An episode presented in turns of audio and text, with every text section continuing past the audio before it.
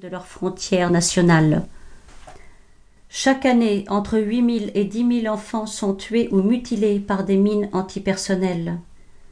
Au moment où certains jeunes déboussolés de nos banlieues ont tendance à immoler et à remettre en cause les cadres de vie, les biens matériels et les structures de notre société du tout à l'ego dont ils se sentent exclus, le témoignage et le parcours de Méas nous donnent à la fois une leçon de courage et de générosité, une occasion de réflexion et un moment de grande émotion.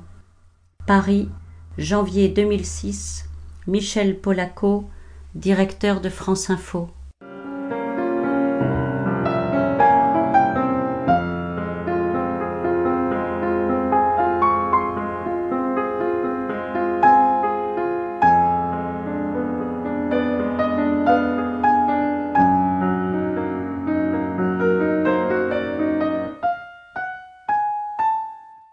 L'appelait Somnang, mais elle était méasse. Elle paraissait douze ans et elle en avait dix-huit, mais qu'importe. En ce mois de septembre 1983, dans ce collège tranquille des bords du lac d'Annecy, quelques jours après la rentrée, elle était seulement la nouvelle, venue du bout du monde, d'un autre monde en vérité, dont nous ignorions à peu près tout, sinon qu'il y avait la guerre, celle dont on parle à la télévision et dans les journaux, et dont on regarde fugitivement les images effrayantes. Dans son regard attentif qui se posait lentement sur chacun, il y avait toutes les questions qu'elle ne formulait pas encore, mais que l'on devinait aisément. Qui êtes-vous? Qu'allez-vous faire de moi? C'est ainsi que la petite fille du Cambodge, chassée à neuf ans de son village et de son avenir, par l'un des plus impitoyables génocides du XXe siècle, s'installa au collège derrière son bureau d'écolière, à l'âge où la plupart ne rêvent que d'en sortir. Sa tenue, son silence, son immobilité étaient impressionnants, voire énigmatiques, pour le professeur de lettres que j'étais, accoutumé à plus de mouvement. Comment pouvait-elle supporter ces longues heures passées à entendre un langage inconnu, à feuilleter des livres incompréhensibles, à surprendre les clins d'œil, les mimiques, la fébrilité qui gagne vite un groupe d'adolescents enfermés dans une classe. Vingt ans après, à travers ces écrits, la réponse est évidente. Si l'extérieur restait lisse et imperturbable, quel tumulte intérieur devait être le sien?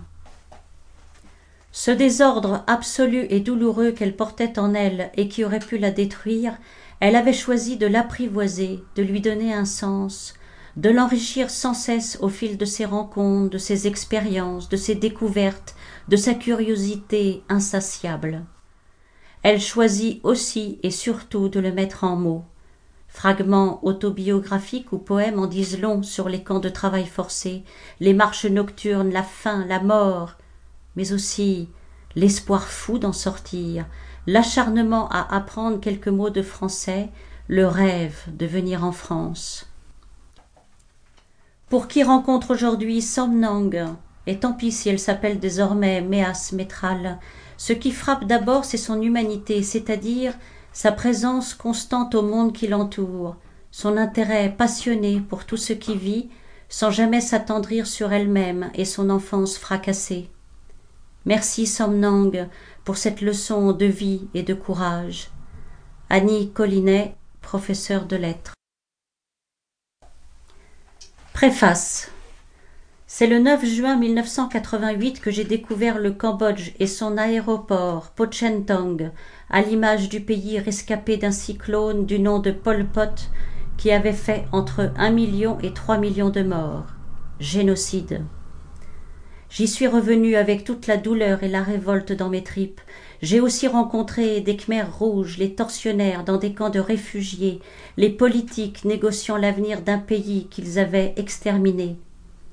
Raconter le quotidien de Phnom Penh, les routes étaient minées, on ne pouvait pas visiter le pays, les familles traumatisées, la misère physique s'ajoutant au désespoir, les enfants mourant de malnutrition, les adultes de tuberculose ou de paludisme, les cohortes d'amputés, ce n'était pas facile pour un journaliste et encore moins pour une Française.